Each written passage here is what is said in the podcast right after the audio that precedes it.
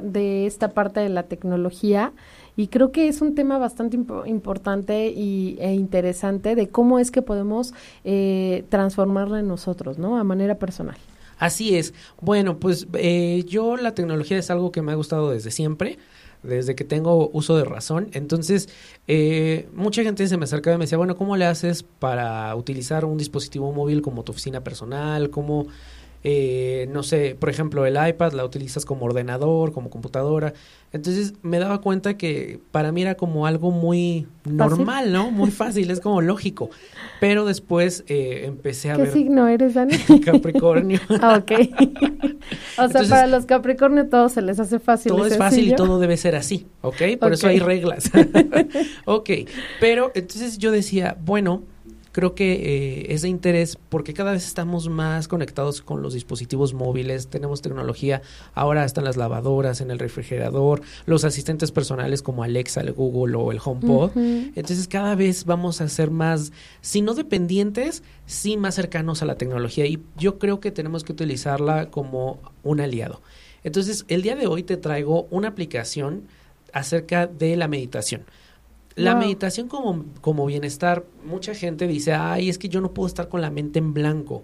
Y muchas veces nos hemos quedado con la idea de la meditación como estar en blanco, calladito, en algún, en algún monte lejos de la ciudad y ya estoy alcanzando el nivel espiritual deseado. Y no, la meditación es mucho más práctica que eso, ¿no?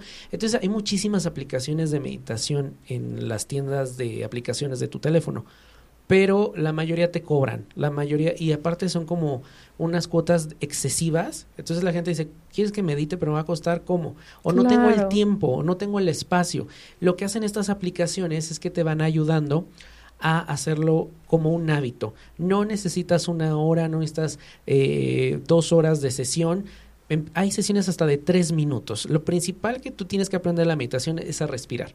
Una vez que controles tu respiración, todo lo demás va a llegar. Y hay diferentes tipos de meditación, pero la aplicación que te quiero llamar se llama eh, Mindfulness. Está eh, para iOS y para Android.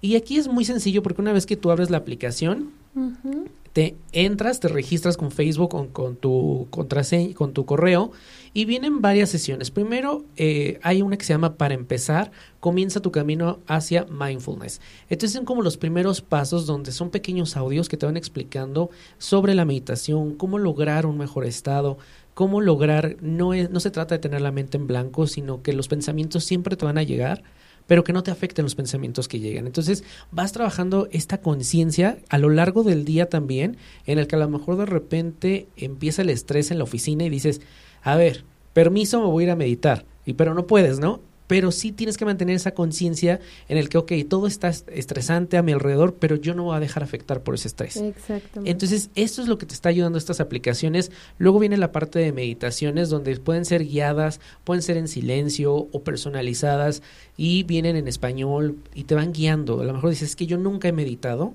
Ah, bueno, pues esta aplicación lo que va a hacer es que te va a ayudar a darte los primeros pasos, te van a dar la bienvenida, es una voz eh, sumamente suave, sumamente cómoda, en el cual te sientas en la, incluso en la silla de tu oficina, en tu casa, muy cómodamente, y desde tres minutos vas a poder eh, llegar con esto. Muy bien.